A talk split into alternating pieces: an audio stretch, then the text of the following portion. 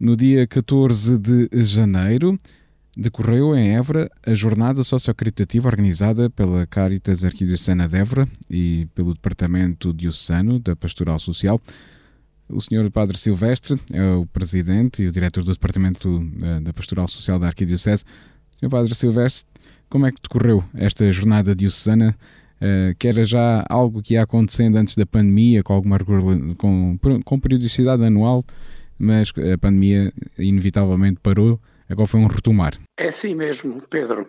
De facto, já estamos começando a conseguir sair da pandemia e, portanto, entendemos que não podíamos perder a oportunidade antes que aí viesse outra coisa complicada de reter-nos e impedir-nos de poder fazer estas realizações que, a nosso entender, são muito importantes. As jornadas visam duas ou três coisas fundamentais. A primeira de todas, naturalmente, é dar a conhecer o ideal da Caritas e a pastoral diocesana no ponto de vista social. Por isso mesmo, é uma ocasião de adjornamento e de atualização, quer do ponto de vista eh, social, como teológico, como pastoral, e, portanto, é uma forma de estarmos ao corrente das realidades em que estamos inseridos e atualizados do ponto de vista da resposta que somos chamados a dar. Por outro lado, é também uma ocasião concreta que oferecemos aos nossos colaboradores e aos colaboradores das IPSS ligadas à Igreja para fazerem a sua formação, que regularmente na Caritas fazemos e que outras instituições fazem também. E depois é também uma ocasião de dar a conhecer a um público mais vasto, quer o, o público especializado no âmbito da Caritas, da Diocese, quer também um, amplo, um âmbito mais vasto em termos da própria Igreja Diocesana, e estas jornadas tiveram uma participação exatamente bastante boa destes públicos e ao mesmo tempo também da sociedade civil com quem nós interagimos e ao serviço da qual a Caritas e as instituições diocesanas estão ao serviço. Portanto, digamos que estes são os grandes objetivos, os grandes pilares que sustentam há muitos anos a esta parte a realização das jornadas. E nesta linha, exatamente pelo momento histórico que vivemos e pela situação em que se encontra a sociedade portuguesa e o próprio país, Entendemos que, estando numa situação tão dramática, eh, a vida social e as respostas sociais,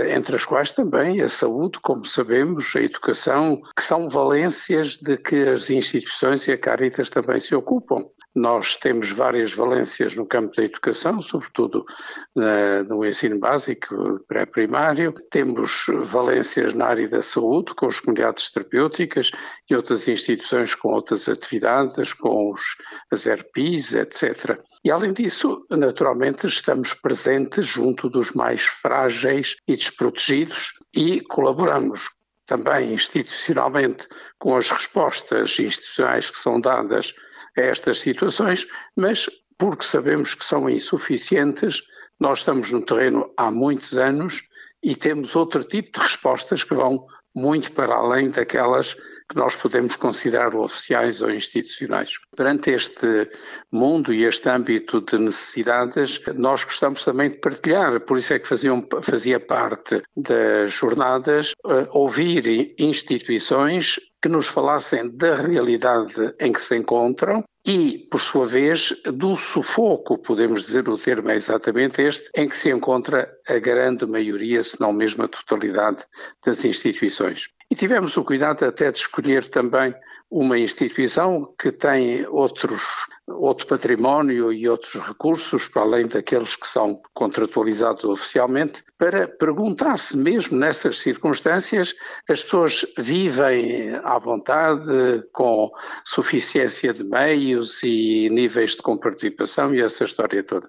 Portanto, era importante fazer esta leitura, auscultar estas pessoas e depois, e é, era o ponto central da jornada ao fim e ao cabo, convidar alguém especialista neste campo para nos falar do ponto de vista daquilo que é uma leitura académica, intelectual e de fundo sobre as problemáticas sociais, económicas, financeiras com que se debate o mundo inteiro, mas também a União Europeia e, inclusivamente, como não pode deixar de ser, a nossa própria sociedade portuguesa. Convidamos um professor da Universidade Autónoma, o professor Arlinda Leg Donário, a quem conhecemos há muitos anos e que estimamos imenso pela sua profundidade e pela sua constante atualização, e de facto foi brindou-nos com mais uma das suas muitas e eruditas intervenções que agradou a todo o auditório da jornada e que naturalmente fundamentou e ilustrou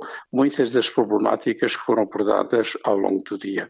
Portanto, podemos dizer, numa abordagem global e geral, que efetivamente a jornada, mesmo se de curta duração, porque foi amanhã das nove até à uma, passava já da uma quando terminamos, teve verdadeiramente sucesso. Estamos muito satisfeitos, quer pela participação, quer pelas intervenções, sobretudo pelo alto nível até cultural que caracterizou as nossas jornadas. A resiliência foi a palavra escolhida né, para estar no centro e no foco, e se calhar para também representar isso que o Sr. Padre Silvestre nos falava, né, dessa situação de sufoco que as instituições eh, vivem né, e que eh, é fundamental ter essa resiliência para continuar a, a, dar respostas a quem mais precisa. É evidente, como podemos imaginar, esta resiliência não é só porque às vezes nos é dito aguentem-se e isto é para continuar. Não, a nossa resiliência vai muito mais além do que isso. Começa por uma resiliência inteligente, uma resiliência que se fundamenta nos critérios de justiça e de dignidade da condição humana e, portanto, compreende-se numa altura em que a leitura feita pelas instituições ao longo dos últimos meses e até pelos académicos tem sido muito na linha de pôr em evidência as graves crises em que nos encontramos no mundo da saúde, no mundo da segurança social, no mundo da economia, no mundo eh, da vida, sobretudo dos mais frágeis, nós, por exemplo, ouvimos dizer, ainda não há muito tempo, às autoridades, que há em Portugal 4 milhões de pessoas no limiar da pobreza.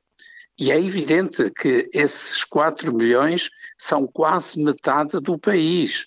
E eu não sei se mesmo dos outros seis não há ainda uma porcentagem razoável de pessoas que vivem, desculpem uma expressão muito corriqueira, à pele, ou seja, ali quase a gastar aquilo que recebem e muitas vezes sem poderem amealhar para situações que podem surgir de um momento para o outro e que são imprevisíveis.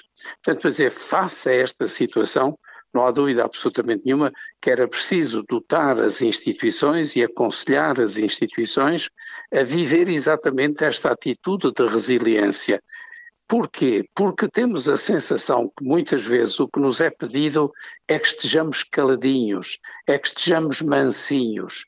Muitas vezes aparecem promessas de mundos e fundos a vários níveis, programas, plataformas, convites e abertura de plataformas para concorrer a determinadas coisas, mas depois estamos, podemos dizer o termo é exato, se calhar um ano ou mais de um ano à espera de um resultado e, entretanto, investimos nem sempre com possibilidade de reaver o investimento, e isto significa que o que nos estão a pedir é que, perante isto, aceitemos, calemos, estejamos sossegadinhos, porque o nosso patrãozinho, que é o Estado, cuida de nós com um esmero que nós podemos testemunhar em sentido contrário em muitas das situações em que nos encontramos. Portanto, era necessário refletir sobre isto, era necessário per perguntarmos uns aos outros qual é a, a resiliência que nos interessa, que nos é também devida, mas que não abate a nossa dignidade humana. Ora bem, quer as instituições que falaram e apresentaram a sua experiência, quer o orador que convidamos, falaram magistralmente e com conhecimento de causa daquilo que exige a atual situação e, portanto, já com experiências concretas de luta e de resiliência permanente para sobreviver a um estado em que nos encontramos que é verdadeiramente dramático. Sr. Cónigo, muito obrigado por este seu testemunho, por este balanço. Ok, amigo. E voltaremos a conversar noutras circunstâncias. Sim, senhor. Muito obrigado. Um abraço.